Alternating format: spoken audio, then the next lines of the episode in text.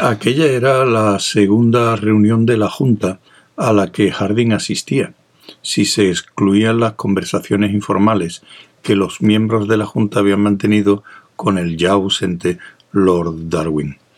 Sin embargo, el alcalde tenía la certidumbre de que por lo menos se había celebrado una y posiblemente dos o tres para las cuales no había recibido invitación.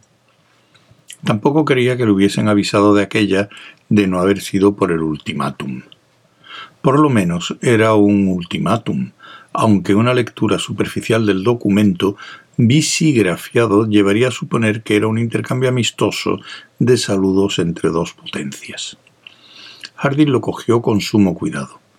Empezaba con una florida salutación de su poderosa majestad, el rey de Anacreonte, a su amigo y hermano, el doctor Louis Pirenne, presidente de la Junta de Síndicos de la Fundación número uno de la Enciclopedia.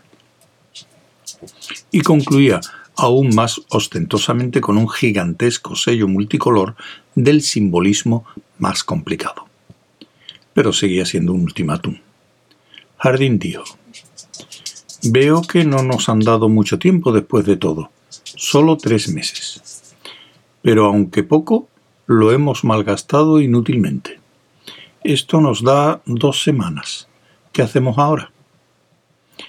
Pirén frunció el ceño con preocupación. Debe de haber alguna escapatoria.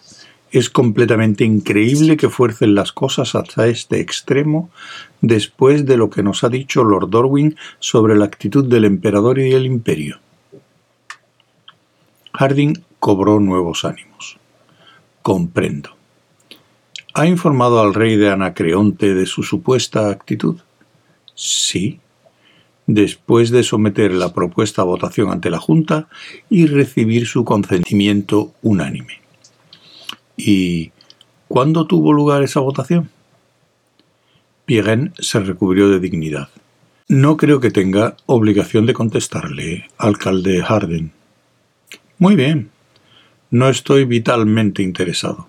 En mi modesta opinión, su diplomática transmisión de la valiosa contribución de Lord Darwin ha sido frunció la comisura de los labios en una acerba media sonrisa, lo que ha causado esta nota tan amistosa.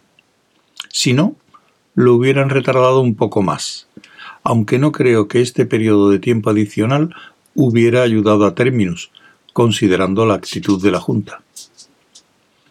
Jet Fulham dijo, ¿Puede decirnos cómo ha llegado a esa notable conclusión, señor alcalde?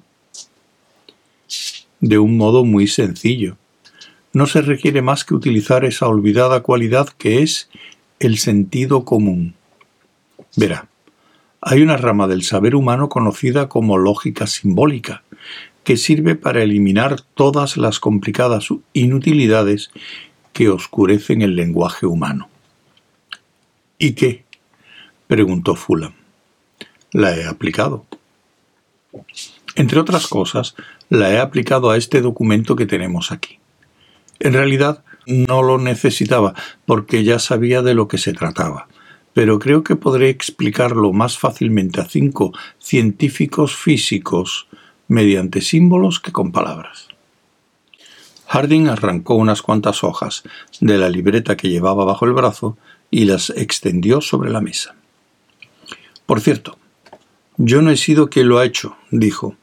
Como pueden ver, Muller-Holk, de la División de Lógica, es el que ha firmado los análisis. Pirén se inclinó sobre la mesa para ver mejor, y Harding prosiguió.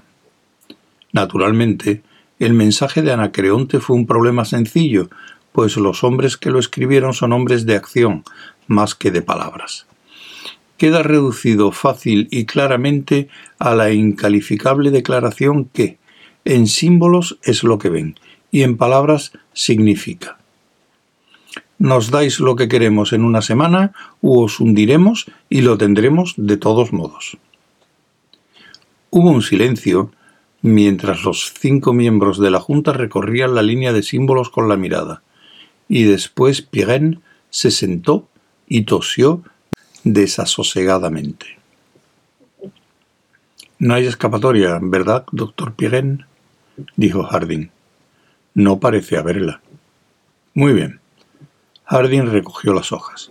Ante ustedes ven ahora una copia del tratado entre el Imperio y Anacreonte, un tratado que, por cierto, está firmado en nombre del emperador por el mismo Lord Dorwin, que estuvo aquí la semana pasada, y con él un análisis simbólico. El tratado se extendía a lo largo de cinco páginas de apretada caligrafía, y el análisis estaba garabateado en menos de media página.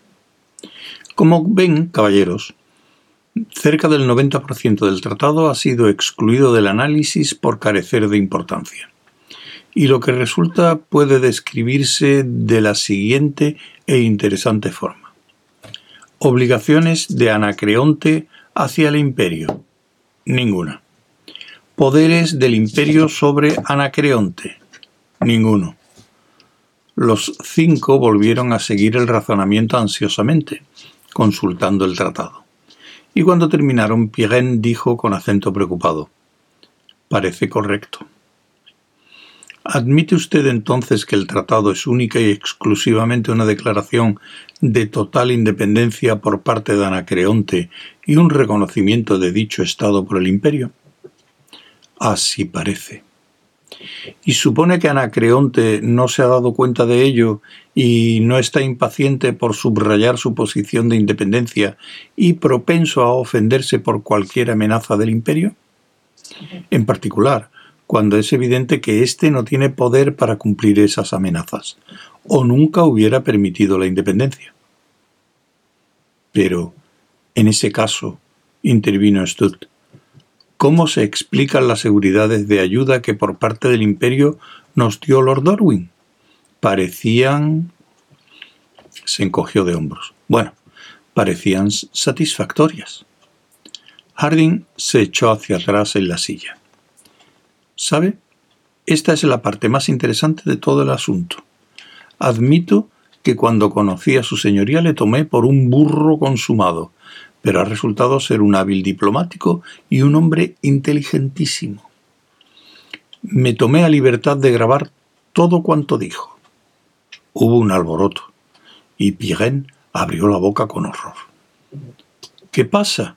inquirió Harding. Comprendo que fue una gran violación de la hospitalidad y algo que nadie que se tenga por un caballero haría. Además, si su señoría se hubiera dado cuenta, las cosas podrían haber sido desagradables. Pero no fue así. Y yo tengo la grabación. Y eso es todo. Hice una copia de ella y la envié a Hulk para que también la analizara. ¿Y dónde está el análisis? preguntó Crust. Esto, repuso Harding, es lo interesante. El análisis fue, sin lugar a dudas, el más difícil de los tres. Cuando Hulk, después de dos días de trabajo ininterrumpido, logró eliminar las declaraciones sin sentido, las monsergas vagas, las salvedades inútiles, en resumen, todas las lisonjas y la paja, vio que no había quedado nada. Todo había sido eliminado.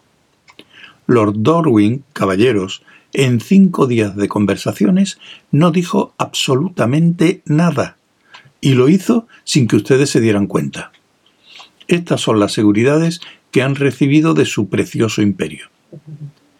Si Harding hubiera colocado una bomba de gases hediondo sobre la mesa, no habría creado tanta confusión como con su última afirmación. Esperó con cansada paciencia a que se desvaneciera. De modo que, concluyó, cuando envían amenazas, y eso es lo que eran, refiriéndose a la acción del imperio sobre Anacreonte, no logran más que irritar a un monarca que no es tonto. Naturalmente su ego reclama una acción inmediata y el ultimátum es el resultado que me lleva a mi declaración inicial. Nos queda una semana y... ¿qué hacemos ahora? Parece, dijo Sut, que nuestra única alternativa es permitir que Anacreonte establezca bases militares en términos. En esto estoy de acuerdo con usted, convino Harding. Pero, ¿qué hacemos para darle la patada a la primera oportunidad? Jade Fulham se retorció el bigote. Eso suena como si ya estuviera decidido a emplear la violencia contra ellos. La violencia, fue la contestación, es el último recurso del incompetente. Desde luego, lo que no pienso hacer es extender la alfombra de bienvenida y pulir los mejores muebles para que los utilicen. Sigue sin gustarme su forma de enfocar las cosas, insistió Fulham. Es una actitud peligrosa, muy peligrosa, porque últimamente hemos observado que una considerable sección del pueblo parece responder a todas sus sugerencias. También debo decirle, alcalde Harding, que la Junta no ignora sus recientes actividades. Hizo una pausa y hubo un consentimiento general. Harding se encogió de hombros. Fulham prosiguió. Si usted indujera a la ciudad a un acto de violencia, lo único que lograría es un complicado suicidio, y no pensamos permitírselo. Nuestra política tiene un solo objetivo fundamental, que es la enciclopedia. Todo lo que decidamos hacer o no hacer está encaminado a salvaguardar la enciclopedia. Entonces, dijo Harding, su conclusión es que hemos de proseguir nuestra campaña intensiva de no hacer nada. Pirén dijo agriamente, Usted mismo ha demostrado que el imperio no puede ayudarnos, aunque no comprendo cómo ni por qué es eso posible. Si es necesario llegar a un acuerdo... Harding tuvo la horrible sensación de correr a toda velocidad y no llegar a ningún sitio. No hay ningún acuerdo. ¿No se da cuenta de que esta necedad de las bases militares es una mentira de la peor especie? El ilustre Roderick nos dijo lo que perseguía a Creonte, la ocupación completa e imposición de su propio sistema feudal de estados agrícola y economía de aristocracia campesina en nuestro planeta. Lo que queda de nuestro engaño sobre la energía atómica puede obligarlos a actuar con lentitud, pero actuarán de todos modos se había levantado indignado, y el resto se levantó con él, excepto George Farah. Y entonces George Farah empezó a hablar. Que todo el mundo haga el favor de sentarse. Me parece que ya hemos llegado demasiado lejos. Vamos, no sirve de nada enfurecerse tanto, alcalde Harding. Ninguno de nosotros ha incurrido en un delito de traición. Tendrá que convencerme de eso. Farah sonrió amablemente. Usted mismo comprende que no habla en serio. Déjeme hablar. Sus pequeños y vivaces ojos estaban medio cerrados, y unas gotas de sudor brillaban en la suave superficie de su barbilla. Es inútil ocultar que la Junta ha llegado a la decisión de que la verdadera solución del problema anacreontiano reside en lo que nos será revelado cuando se abra la bóveda dentro de seis días. ¿Es esta su contribución al asunto? Sí. No vamos a hacer nada, excepto esperar con tranquila serenidad y fe absoluta que un Deus ex, ex máquina surja de la bóveda. Todos preferiríamos que abandonara su fraseología emocional. Qué salida tan poco sutil. Realmente, doctor Fara, esta tontería es propia de un genio. Una mente inferior sería incapaz de tal cosa. Fara sonrió con indulgencia. Su gusto para los epigramas es divertido, Harding, pero fuera de lugar. En realidad, creo que recuerda mi línea de argumentación acerca de la bóveda de hace unas tres semanas. Sí, la recuerdo. No niego que solo era una idea estúpida desde el punto de vista de la lógica deductiva.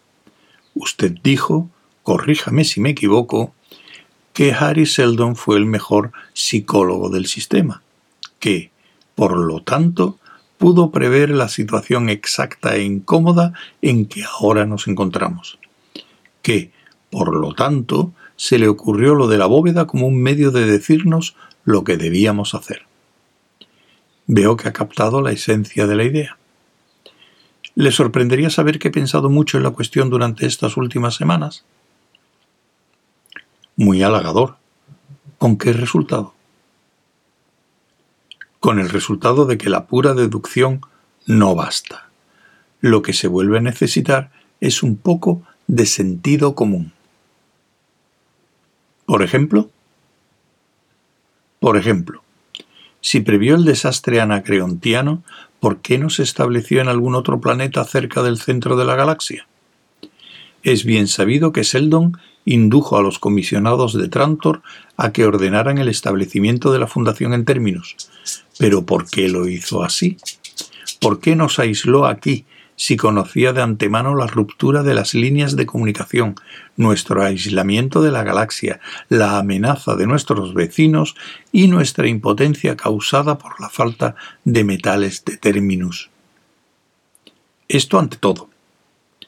Y si previó todo esto, ¿por qué no advirtió a los primeros colonizadores con tiempo suficiente para que pudieran prepararse y no esperar, como están haciendo, a tener un pie en el abismo? Y no olviden esto. Aunque él previera el problema entonces, nosotros podemos verlo igualmente ahora. Por lo tanto, si él previó la solución entonces, nosotros podremos verla ahora. Al fin y al cabo, Seldon no es un mago. No hay ningún truco que él ve y nosotros no para escapar del dinema. Pero Harding, recordó Farah, no podemos. No lo han intentado siquiera. No lo han intentado ni una sola vez. En primer lugar, rehusaron admitir que existiera siquiera una amenaza. Después, depositaron una fe ciega en el emperador. Ahora le ha tocado a Harry Seldon. Siempre han confiado en la autoridad o en el pasado, nunca en sí mismos. Sus puños se abrían y cerraban espasmódicamente llega a ser una actitud enfermiza, un reflejo condicionado que expulsa la independencia de su mente siempre que se trata de oponerse a la autoridad. Al parecer no conciben que el emperador tenga menos poder que ustedes, o Harry Seldon menos inteligencia, y están equivocados. ¿Comprenden? Por alguna razón nadie se atrevió a contestarle. Harding continuó. No son solo ustedes, es toda la galaxia. Pirén oyó la idea de investigación científica que tenía Lord Darwin. Este creía que para ser un buen arqueólogo hay que leer todos los libros que existen sobre el tema, escrito por hombres que murieron hace siglos. Creía que para resolver problemas arqueológicos hay que sopesar las teorías opuestas. Y Pirén escuchó sin hacer ninguna objeción. ¿No comprenden que es un error? Y otra vez dio a su voz un tono suplicante, y otra vez no recibió contestación. Prosiguió. A ustedes y a la mitad de términos le pasa igual. Estamos aquí sentados anteponiendo la enciclopedia a todo lo demás. Consideramos que el objeto de la ciencia es la clasificación de los datos pasados. Es importante, pero no hay nada más que hacer. Estamos retrocediendo y olvidando. ¿No lo ven? Aquí en la periferia han perdido la energía atómica. En Gamma Andrómeda ha explotado una planta de energía por una reparación defectuosa. Y el canciller del imperio se queja de que hay pocos técnicos atómicos. ¿Cuál es la solución? ¿Formar nuevos técnicos? Nunca. En lugar de eso, restringirán la energía atómica. Y por tercera vez. ¿No lo ven? Es algo que afecta a toda la galaxia, es un culto al pasado, es una degeneración, un estancamiento.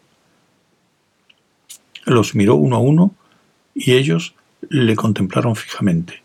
Fara fue el primero en recobrarse. Bueno, la filosofía mística no nos ayudará en este trance. Seamos concretos. ¿Niega usted que Harry Seldon haya podido calcular la tendencia histórica del futuro por medio de una simple técnica psicohistórica? No, claro que no, gritó Harding. Pero no podemos confiar en él para encontrar la solución. En el mejor de los casos pudo indicar el problema, pero si hemos de llegar a una solución tendremos que encontrarla nosotros mismos. Él no pudo hacerlo en nuestro lugar. Fulham tomó súbitamente la palabra. ¿A qué se refiere con que indicó el problema? Nosotros sabemos cuál es el problema. Harding se volvió hacia él. ¿Usted cree? ¿Usted cree que Anacreonte es lo único que preocupó a Harry Seldon? No estoy de acuerdo. He de decirles, caballeros, que por ahora ninguno de ustedes tiene la mínima idea de lo que está pasando. ¿Y usted sí? preguntó Pirén con hostilidad. Así lo creo. Harding se puso en pie de un salto y retiró la silla. Su mirada era fría y dura. Si hay algo claro es que toda esta situación huele a podrido. Es algo aún más importante que todo lo que hemos discutido hasta ahora. No tienen más que formularse esta pregunta. ¿Por qué razón no hubo entre la población original de la Fundación ningún psicólogo de primera línea excepto Bort Alurin? Y él se abstuvo cuidadosamente de enseñar a sus alumnos nada más que lo fundamental. Hubo un corto silencio y Farah dijo muy bien, ¿por qué? Quizá fuera porque un psicólogo hubiera captado la verdadera intención de todo esto, y demasiado pronto para los proyectos de Harry Seldon. Por eso estamos tanteando, obteniendo nebulosos vistazos de la verdad y nada más. Y esto es lo que Harry Seldon quería. Se echó a reír ásperamente. Buenos días, caballeros. Salió a grandes zancadas de la habitación.